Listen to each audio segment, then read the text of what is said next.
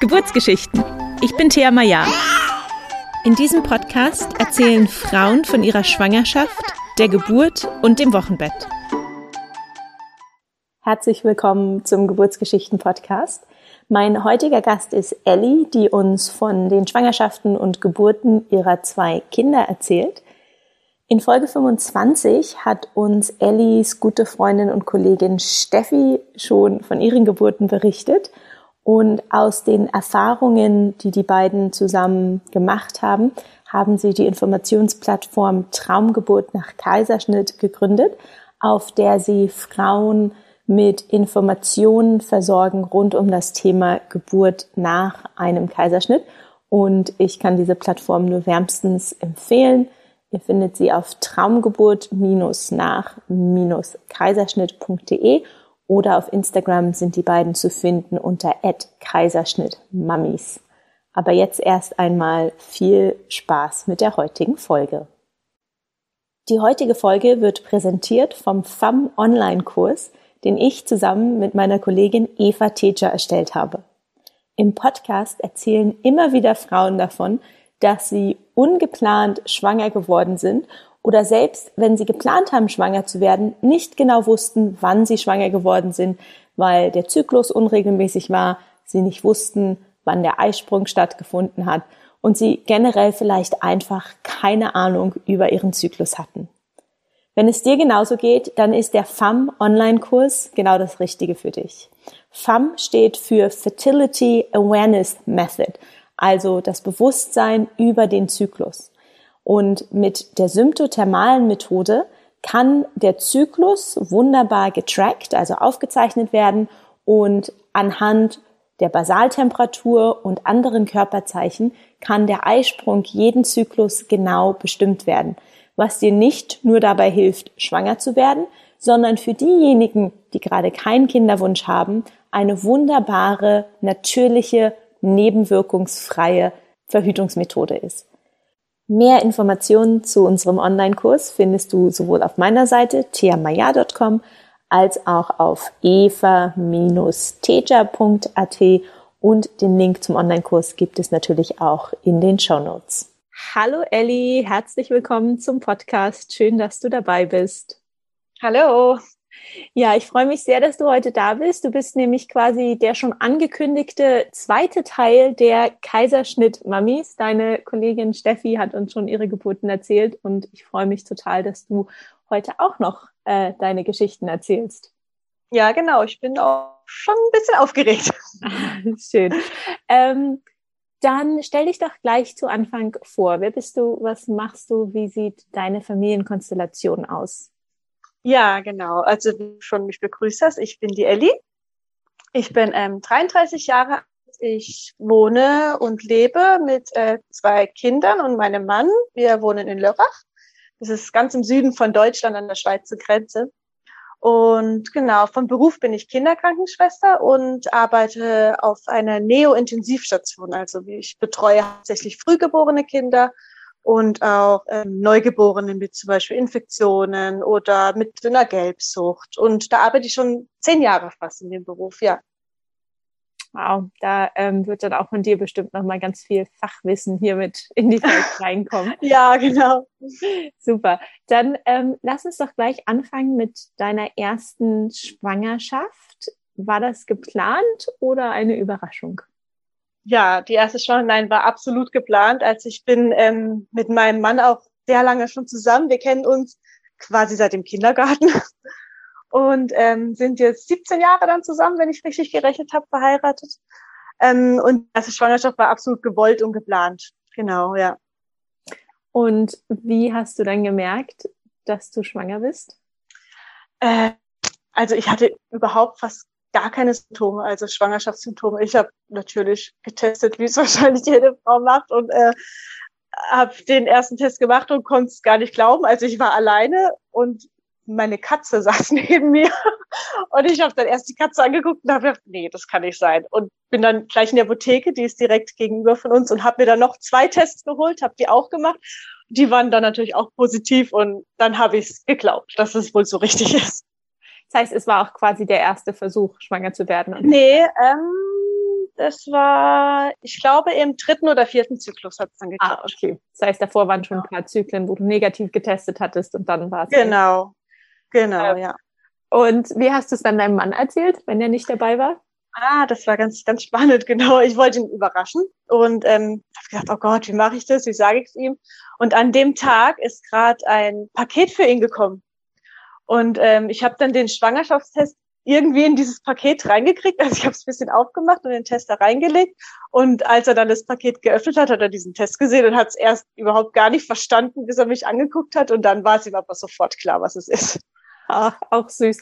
Genau. Und was war, noch, was war noch in dem Paket? Oh Gott, ich weiß, ich glaube, ein Buch war drin, hat er bestellt. Ja, ein Buch war es, genau. Ich habe mir gerade irgendwie so eine Bohrmaschine oder Gartenhandschuhe bestellt. Nein, das war, das war wirklich ein Buch, ja, genau. Ach, schön. Und äh, wie hattest, hast du dich gefühlt? Ähm, hattest du Schwangerschaftssymptome im ersten Trimester? Äh, kaum. Also wirklich kaum. Ich, ja, so diese spannende Brüste, bisschen ziehen im Unterleib, das hatte ich, aber ich hatte keine wirklich schlimme Übelkeit oder so. Was ich nur hatte, war, ich konnte bei ihm kein Fleisch essen. Also jeglicher Geruch oder, oder Anblick von Fleisch fand ich wirklich, äh, nee, das hat mich geschüttelt, konnte ich nicht essen. Und das ist die, die komplette Schwangerschaft gewesen. Ähm, so nach dem dritten Monat wurde es dann besser, aber Hühnchen zum Beispiel konnte ich die komplette Schwangerschaft gar nicht essen. Das fand ich richtig abstoßend irgendwie.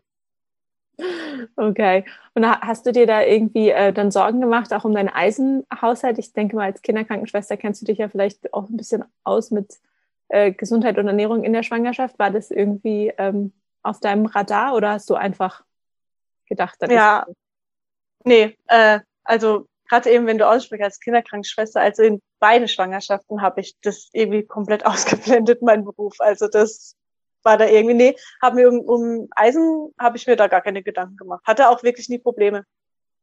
Dann ist ja super. Ja. Ähm, und also ging es dir in der gesamten Schwangerschaft gut oder wie verlief dann die restliche Schwangerschaft? Äh, also mir ging fast die komplette Schwangerschaft gut. Ich hatte nur gegen Ende, ich glaube, es war so ab der 35. Woche, hatte ich wahnsinnig mit äh, Wassereinlagerung zu kämpfen. Also ich hatte wirklich massive Wassereinlagerung. Ich konnte fast zum Ende nichts mehr halten in meinen Händen, weil die so geschwollen waren und ich habe die gar nicht mehr schließen können richtig. Und habe auch ähm, so Schmerzen in den Armen gehabt, dass ich nachts aufgewacht bin, konnte nur noch die Arme nach oben lagern, dass irgendwie das Wasser abfließt wahnsinnig Sodbrennen hatte ich bei ihm. Also da habe ich, glaube ich, alle Mittelchen, die mir die Hebamme empfohlen hat oder Bekanntenkreis, habe ich, glaube ich, genommen und es hat dann zum Schluss nichts mehr geholfen, außer nur noch Medikamente. Und damit war es dann erträglich. Oh, das klingt unangenehm. Es war fies und man sagt ja, äh, Sodbrennen, die Haare wachsen ne, bei den Kindern. Äh, mein Kind hatte eine Klatze, hatte kein einziges Haar. Ich wollte gerade sagen, dass also die, äh, die, wie nennt man Hebammenweisheit, kenne ich Genau, genau. Ich hatte auch sehr Sodbrennen und mein Kind hatte auch kaum Haare. Nee, also stimmt nicht. Widerlegt. Sehr gut, ja. Ähm, wie hast du dich denn auch zusammen mit deinem Mann auf die Geburt vorbereitet? Hattest du bestimmte Vorstellungen, bestimmte Wünsche? Ja, beim, also beim ersten Kind eigentlich gar nicht. Also das, ich bin da was heißt, also total blind irgendwie so reingegangen. Ich habe klar, man hat einen Geburtsvorbereitungskurs besucht, das macht man halt so, ne, weil das irgendwie jeder macht. Ähm, aber ich habe mich überhaupt nicht vorbereitet auf die Geburt. Ich bin da einfach rein und ich habe gesagt, ja, es wird schon, wird schon irgendwie klappen, weil Kinder kriegen ja irgendwie alle Frauen und ist noch keins drin geblieben und meine Mutter hat vier Kinder, alle spontan geboren innerhalb von einer Stunde und äh, die Ärzte und Hebammen, die werden schon wissen, was sie machen. Also das war so mein Gedanke und das, so bin ich auch in die Geburt gegangen. Und ja, im Nachhinein war es halt, äh, weiß ich, dass das nicht so richtig war. Also ich habe mich überhaupt nicht gut vorbereitet darauf. Hattest du denn, also warst du in ärztlicher Betreuung oder hattest du auch eine Hebamme während der Schwangerschaft?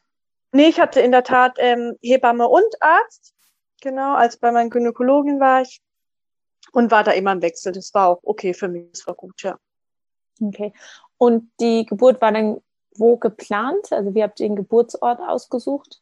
Genau, die war auf jeden Fall für mich standfest. Ich bin ja Kinderkrankenschwester auf der Intensivstation und wir sehen halt natürlich auch nicht die so schönen Sachen, die bei einer Geburt passieren. Und wir sehen halt nur die schlimmen Sachen.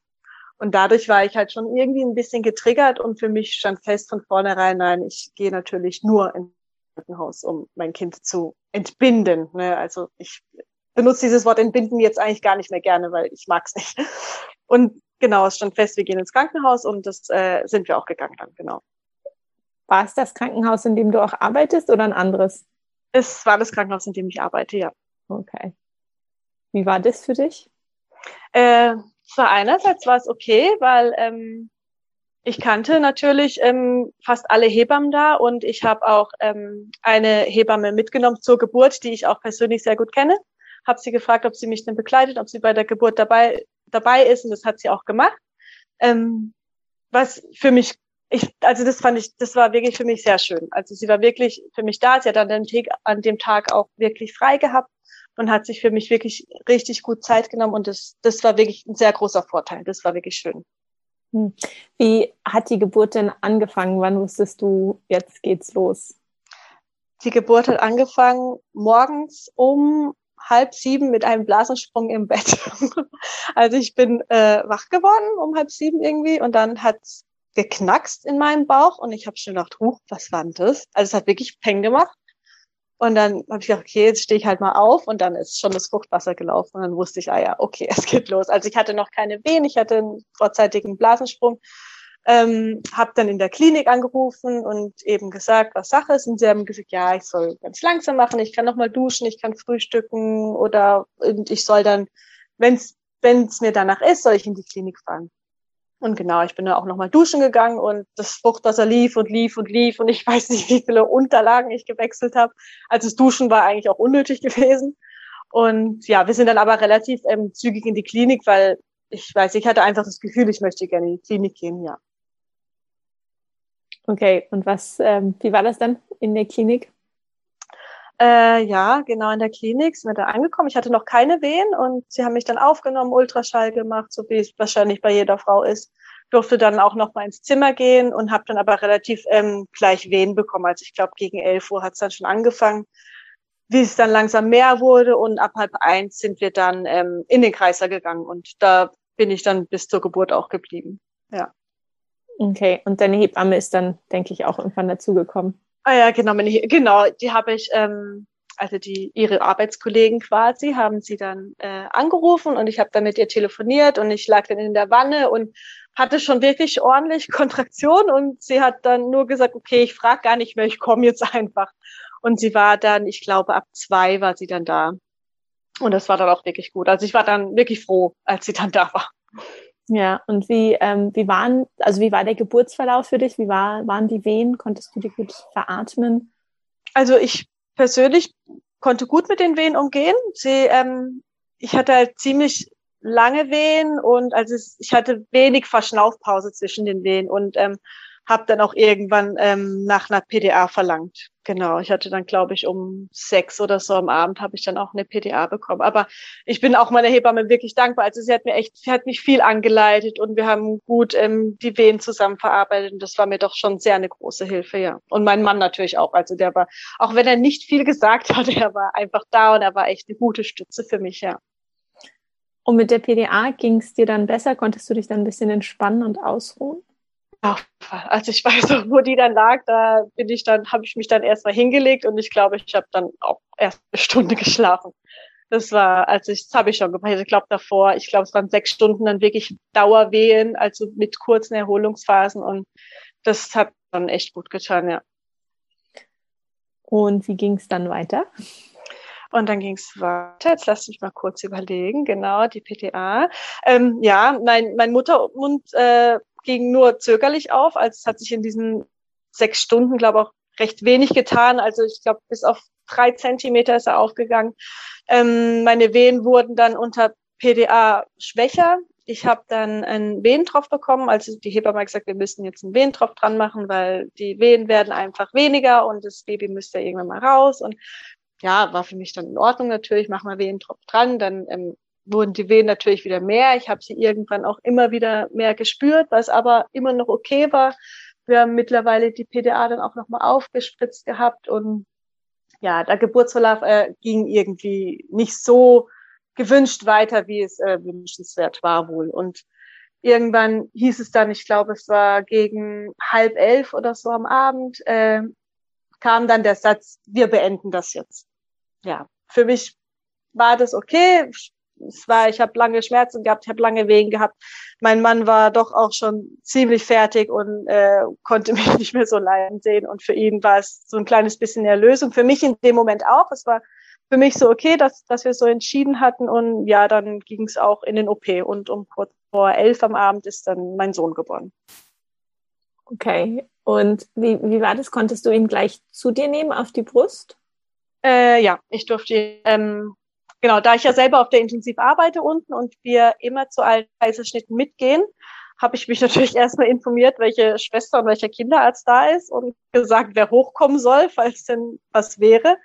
Ähm, genau, als der Jonathan dann geboren ist, ähm, habe ich ihn kurz gesehen gehabt und er kam natürlich direkt zu den Kinderärzten und zur ähm, Krankenschwester. Die haben ihn einmal angeguckt, die U1 gemacht und danach kam er zu mir. Also er war, er war nicht lange weg, es waren vielleicht fünf Minuten, aber er war von Anfang an fit und hat geschrien und ich, es wäre doch sehr schön gewesen, wenn er direkt zu mir gekommen wäre. Aber ich durfte dann wirklich im OP bonden und er durfte die ganze Zeit bei mir bleiben, bis ich umgelagert wurde. Dann hat mein Mann ihn kurz genommen und wir sind wieder in Kreisel und da habe ich ihn auch gleich wieder bekommen. Schön, das heißt, du musstest nicht in irgendeinen Aufwachraum, sondern. Nein, nein, das ähm, gibt es bei uns im Krankenhaus gar nicht. Ach, schön. Ja. Ja. Und äh, wie war dann, war dann ähm, die Stillbeziehung und das Wochenbett? Äh, also Stillen hat von Anfang an super geklappt. Da bin ich wirklich sehr, sehr dankbar darüber. Ähm, wir haben elf Monate gestillt und dann hat aber mein Sohn behauptet, er möchte nicht mehr. Ich war schon ein bisschen traurig, als ich hätte ein bisschen länger gern gestillt. Ich habe es auch immer wieder ihm angeboten, aber er hat mich angeguckt und hat gedacht und hat den Kopf geschüttelt. Er wollte nicht mehr. Und ähm, das Wochenbettjahr haben wir sehr genossen. Also ich hatte wirklich sehr viel Unterstützung von meinem Mann, der ist den ersten Monat zu Hause geblieben. Ich hatte Unterstützung von meiner Schwägerin, die war äh, die erste Woche auch da und hat uns geholfen. Meine Schwiegereltern, meine Schwester, meine Freunde. Also wir hatten schon sehr viel Unterstützung und konnten es auch genießen die erste Zeit. Ja.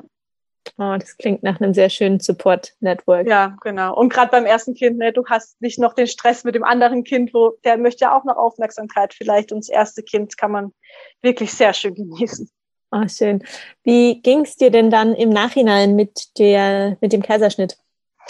Ja, also die ersten zwei Wochen waren gut. Ich meine, da ist man voller Hormone und alles ist schön und das Kind ist da und alle freuen sich. Und danach hat so irgendwie angefangen, dieses Gegrübel, hm, warum wurde ein Kaiserschnitt?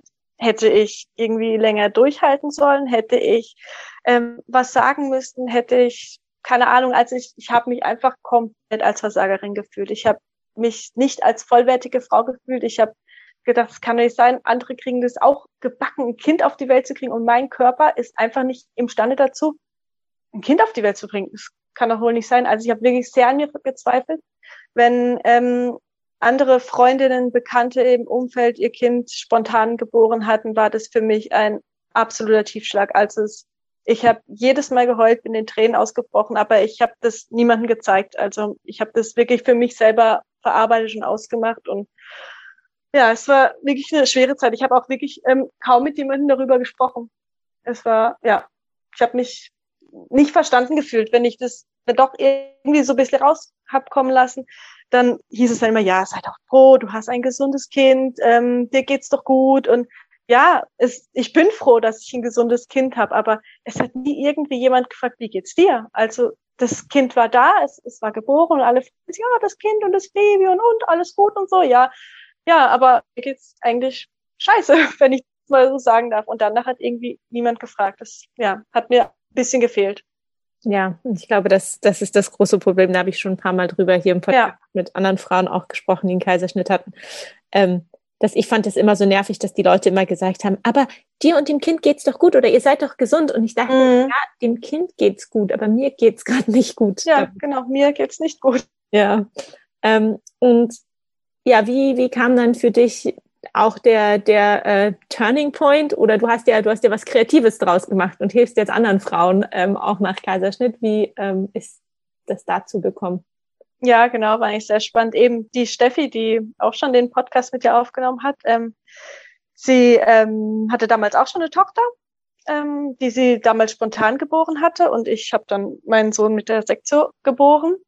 Und ähm, ihr hatte ich halt auch gesagt, dass, dass es mir damit nicht gut geht und dass ich mich ähm, als Versagerin fühle und dass es für mich furchtbar war, dieser, dieser Kaiserschnitt. Und sie hat damals auch gesagt, ja, froh, dein Kind ist gesund. Also nee, so versteht sie es überhaupt nicht. Ne? Und ihre zweite Geburt endete leider auch in einem sehr traumatischen Kaiserschnitt. Und also das Erste, was sie gesagt hat, sie versteht mich jetzt total. Sie versteht mich komplett.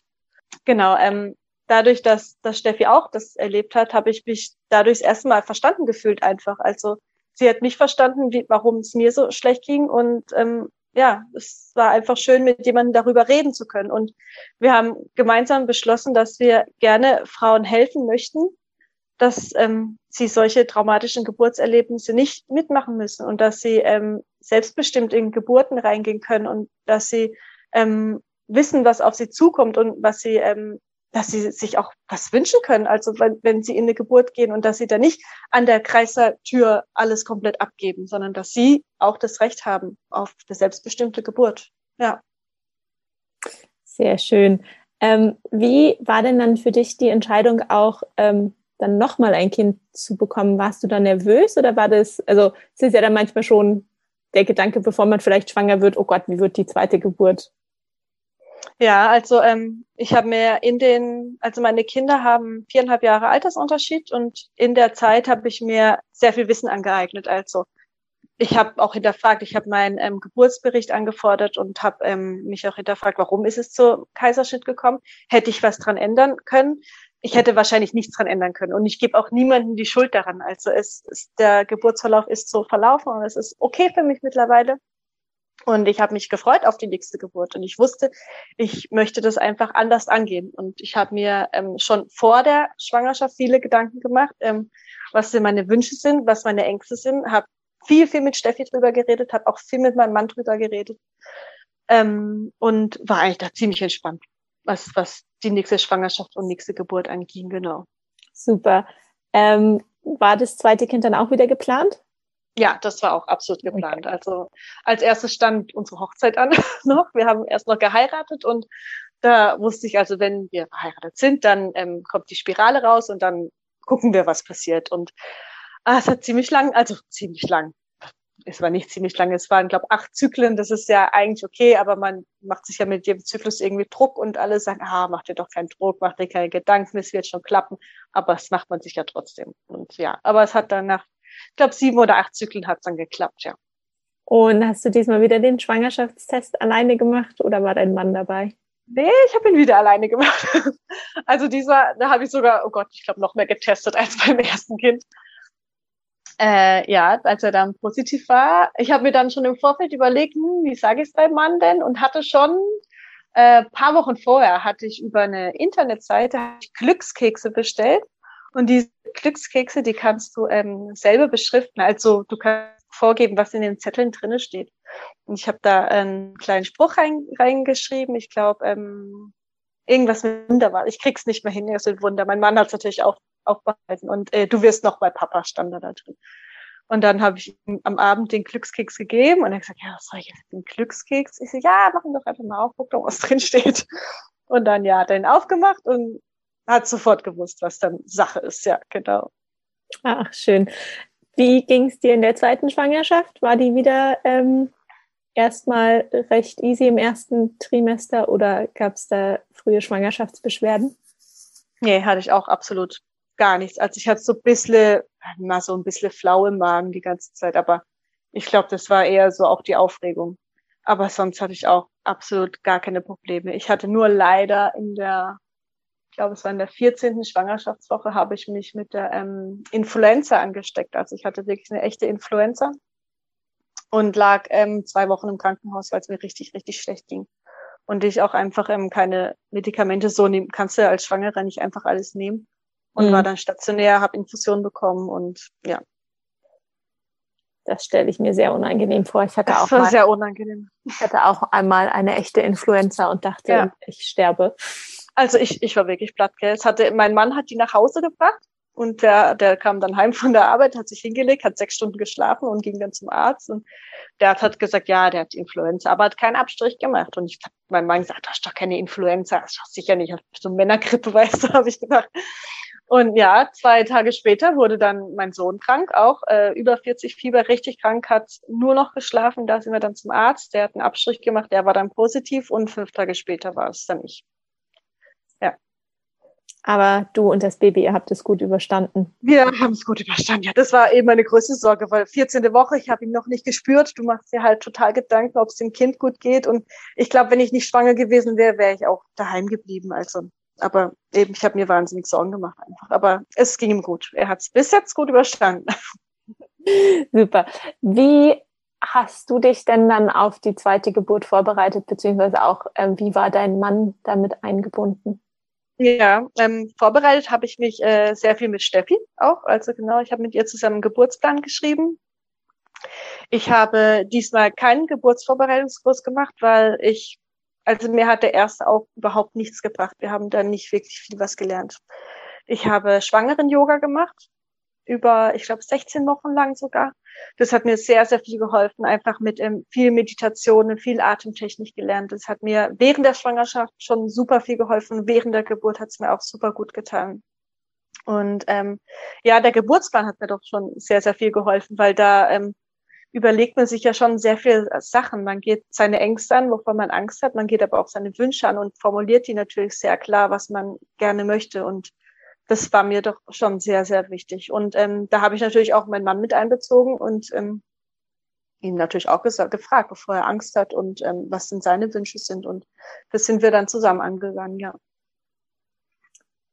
Und ähm, nochmal kurz mit, ähm, huch, jetzt habe ich mich mal verhaspelt. Ähm, mit deinem Mann war der war der total ähm, sozusagen on board mit nochmal eine vaginale Geburt oder also wie, wie stand er zu dem Thema? Ja, auf jeden Fall. Ja. Nee, der hat, also wir haben natürlich miteinander geredet. Er hat schon gesagt, die erste Geburt war für uns schon ähm, schwer, weil ich ja doch ziemlich lange Wehen hatte und er ähm, er konnte damit nicht so wirklich gut umgehen. Aber ich glaube, es lag halt auch einfach daran, wir haben uns halt nicht ausgetauscht, ne, beim ersten Kind so, was kommt auf uns zu, was kannst du machen, wie kannst du mich unterstützen? Und das sind wir auch einfach angegangen für, für die zweite Geburt, wie er mich einfach unterstützen kann, was er mir Gutes tun kann. Und das hat ihm schon sehr viel geholfen, ja. Schön. Und habt ihr wieder das gleiche Krankenhaus gewählt und war die Hebamme wieder dabei? Genau, wir hatten das gleiche Krankenhaus gewählt, ja. Ich habe mich aber gegen die Hebamme entschieden, weil ich ähm, habe ja auch gesagt, so ich weiß nicht, ob mich das einfach triggert, wenn du wieder dabei bist. Ich habe mich zwar bei ihr super wohl gefühlt, sie hat auch die Nachsorge gemacht bei beiden Kindern, das war für mich vollkommen klar, dass sie das macht. Aber ich habe gesagt, ich kann es, glaube ich, nicht, ich kann dich, glaube ich, nicht mitnehmen zur Geburt, so lieb ich dich habe und so toll du bist, aber ich glaube, es würde mich zu arg triggern und es würde, glaube ich, meinen Kopf einfach dann ausschalten. Und ich kenne würde ich sagen, 80 Prozent aller Hebammen in dem Kreissaal, wo wir hingegangen sind. Und für mich war klar, egal wer kommt, ich fühle mich wohl, ich fühle mich sicher, ich fühle mich gut aufgehoben und das war für mich okay. Ach, schön. Und schön, dass die Hebammen trotzdem die Nachsorge machen. Ja, auf jeden Fall. Ja, dass sie da nicht beleidigt war, dass sie nicht bei der Nein, Geburt nochmal absolut worden ist. Ja. Wie hat sich denn dann die zweite Geburt angekündigt? Ja, also der, der junge Mann hier, der saß erstmal komplett ganz, ganz lange in Beckenendlage. Der wollte sich nicht drehen. Der hat behauptet, er, er macht einen Sitzstreik. Ich habe alles gemacht, von der indischen Brücke bis, was weiß ich, ähm, äh, Spinning Babies und mit dem Glöckchen klingeln und mit Licht und mit Musik und wir haben alles gemacht. Er war im Sitzstreik. Ähm, für mich, also für mich war der größte Wunsch natürlich einfach mein Kind spontan zu gebären. Und eine Beckenendlagegeburt war für mich aber ein Ausschlusskriterium. Also das war für mich einfach das, also das wollte ich nicht machen. Und da wäre auch mein Kopf nicht mitgegangen. Und das war klar, wenn, wenn er weiter so sitzt in Beckenendlage, dann wird es ein geplanter Kaiserschnitt. Wäre es theoretisch möglich gewesen in dem Krankenhaus, wo du entbunden hast? Weil ich weiß, es machen ja auch nicht alle ja. Krankenhäuser eine Beckenendlagengeburt nach Kaiserschnitt. Genau. Also wir hatten zu der Zeit gerade einen Chefarztwechsel der alte Chefarzt hätte es begleitet. Der neue Chefarzt, der da ist, hätte es nicht begleitet. Also zu dem Zeitpunkt wäre es nicht möglich gewesen. Ich hätte aber in eine andere Klinik gehen können, um eine spontane Beckenendlage zu machen. Die wäre aber 60 Kilometer entfernt gewesen. Mhm. Ja. Und du hast ja auch selber schon gesagt, dir wäre es gar nicht. Ähm, Aber für mich wäre es nicht äh, in, in Frage gekommen. Nein. Ja. Genau. Und deswegen war die letzte Methode war eine äußere Wendung.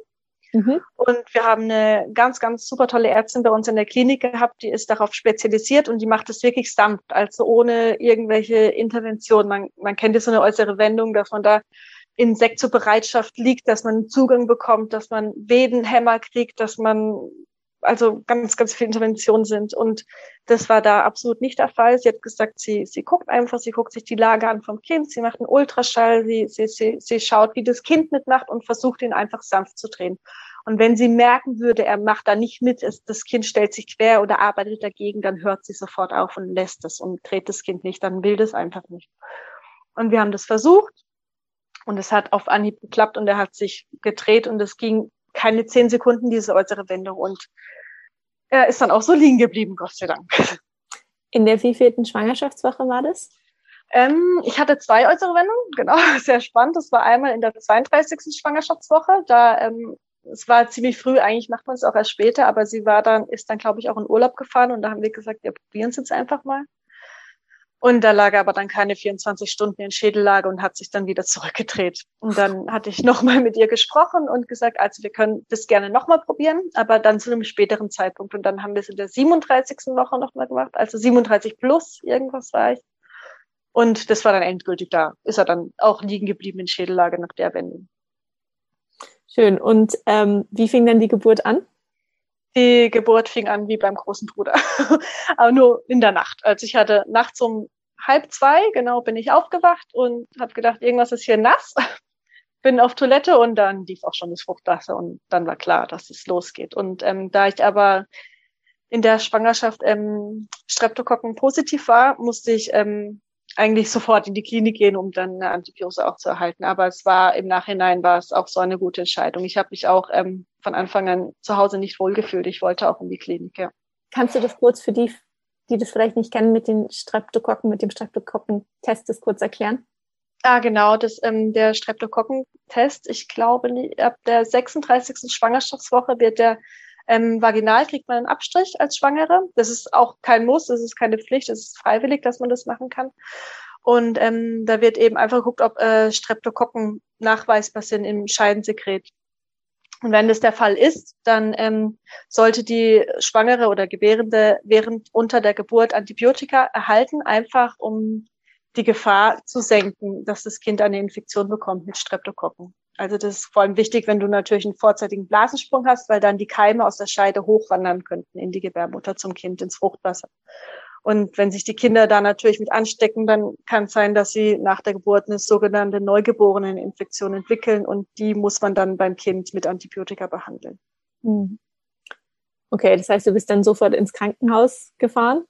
Genau, wir haben dann nachts um, ähm, ich glaube um zwei Uhr haben wir dann meine Schwiegereltern angerufen. Da ist dann der Schwiegervater gekommen und hat äh, auf den Großen aufgepasst und ähm, wir sind gleich in die Klinik gefahren. Ja, ich hatte dann auch schon zu Hause schon so die ersten Kontraktionen, also hat dann schon ziemlich gleich angefangen, genau. Und dann in der Klinik angekommen, natürlich normales Prozedere, CTG schreiben, Ultraschall, ich habe dann Zugang gelegt bekommen, wo ich dann meine erste Antibiose bekommen habe. Und ähm, die Hebamme hat dann gesagt, ja, ich kann, wenn ich noch nicht so wilde Wehen habe, dann kann ich auch gerne nochmal auf Station und noch mal ein bisschen schlafen, mich ein bisschen ausruhen. Habe gesagt, ja, das machen wir auch auf jeden Fall. Und genau, bis sie dann wieder kam, habe ich schon wirklich richtig, richtig starke Kontraktion bekommen. Also die musste ich dann auch schon veratmen, was dann ähm, meine Hebamme dann auch gesagt hat, okay, wir gehen jetzt nicht mehr auf Station, wir bleiben dann doch hier im Kreissaal. Und ähm, ja, ich durfte mir dann auch einen Kreissaal aussuchen, weil zu der Zeit ähm, der Kreissaal komplett leer war. Ich war die einzigste Frau da. Habe mir dann auch einen schönen Kreissaal ausgesucht, in dem ich mich richtig wohlgefühlt habe. Und ähm, ja, sie hat uns dann auch erstmal alleine gelassen. Genau, ich habe meinen ähm, Geburtsplan auch noch abgegeben direkt und ähm, äh, den hat sie sich natürlich gleich angenommen und hat sich durchgelesen und wir wurden dann auch erstmal in Ruhe gelassen. Also wir durften erst, wir durften einfach ein bisschen im Kreiser für uns sein, ja. Und wie ging es denn weiter? Wurde irgendwann mal nach dem Muttermundbefund geschaut? Ähm, der wurde, bei Aufnahme wurde der einmal ähm, geguckt, da war er ähm, total unreif wohl, also Finger durchlässig und ja, also nichts nix Dramatisches. Ähm, ja, ich war dann, genau, dann war ich im Kreißsaal, dann war es mittlerweile, oh, ich weiß es gar nicht mehr, da bisschen um drei waren wir in der Klinik und dann war es vielleicht schon halb fünf am Morgen oder so. Also ich bin super gut mit den ähm, Wehen zurechtgekommen. Also ich konnte ähm, die die, die Übungen, das Mantra aus dem Yogakurs konnte ich super anwenden. Ich habe meine eigene Musik mitgenommen, habe mir Musik angemacht. Wir hatten schönes gedämmtes Licht. Also es war schon fast romantisch, muss ich sagen. Ich bin wirklich gut mit den Wehen ausgekommen, bis ich dann irgendwann merkte, hm, irgendwas verändert sich. Ich habe so ein bisschen Druck. Also ja, ich war dann auch auf Toilette und habe dann meinem Mann gesagt, er soll doch bitte mal der Hebamme klingeln, weil es mir irgendwie war es mir nicht mehr wohl. Die Hebamme kam dann auch gleich und hat mich dann äh, tönen hören, hat sie gemeint, okay, wir untersuchen jetzt mal, ob das für mich okay ist. Da habe ich gesagt, ja, können wir gerne mal machen. Ähm, genau, sie hat mich dann äh, gefragt, wo ich denn, ob ich aufs Kreisbett möchte oder auf den Ball. Ich habe gesagt, ja, ich möchte gerne mal kurz ähm, einmal kurz abliegen, das wäre okay für mich. Und sie wird gern CTG schreiben. Also ich war bis jetzt die ganze Zeit sonst ohne CTG gewesen. Und ja, da fing es dann schon an, ein bisschen hektisch zu werden, weil sie ähm, keine Herzhülle gefunden hatte. Und ich habe das dann aber schon auch so ein bisschen mitgekriegt, weil man guckt ja natürlich auch so ein bisschen auf CDG dann. Und sie hat dann auch gleich ähm, ihre Ärztin angerufen, die, die Kollegin, die ist dann auch gleich gekommen. Sie hat dann mittlerweile Herzhülle gefunden vom Kind, die aber ähm, schon ein bisschen langsam waren. Also sie haben sich schon Sorgen gemacht habe mich dann ähm, auch vaginal untersucht. Der Muttermund war dann super schnell aufgegangen auf, ähm, ich glaube, fünf Zentimeter dann in der Zeit schon.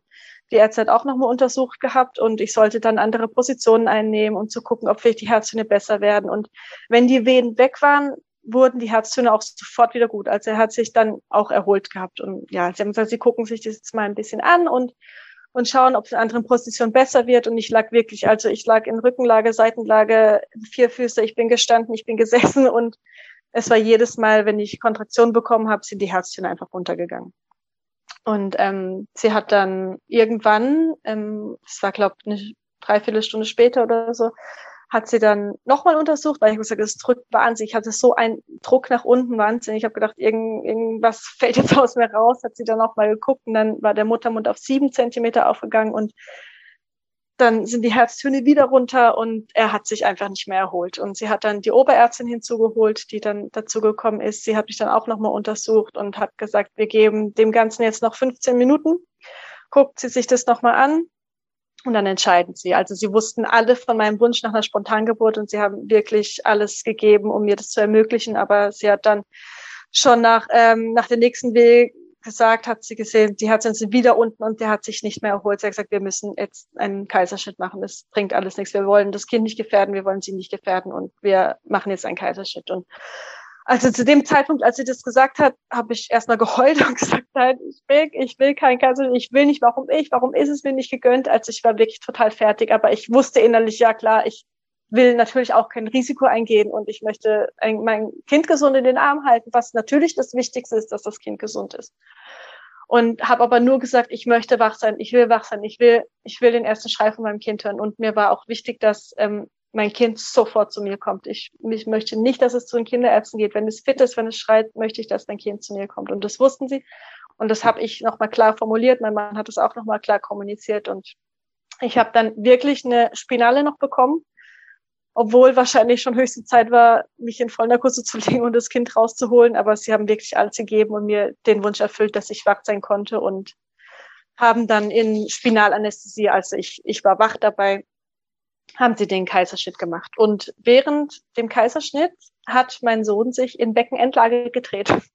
Also sie haben den Schnitt gemacht und die Ärztin wollte seinen Kopf rausholen.